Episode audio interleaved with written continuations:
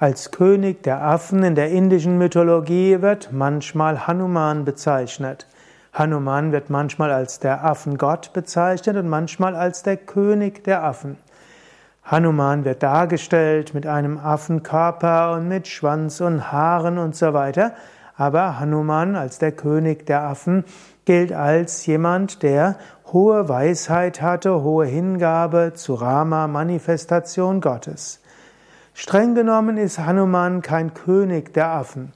Er gilt zwar als derjenige, der letztlich als Inkarnation Shivas sich in einem Affenkörper manifestiert hat, als Sohn des Windgottes Vayu und seiner Mutter Anjani, deshalb heißt er auch Anjaneya, und er war letztlich königlich und großartig, aber er war nie wirklich König gewesen.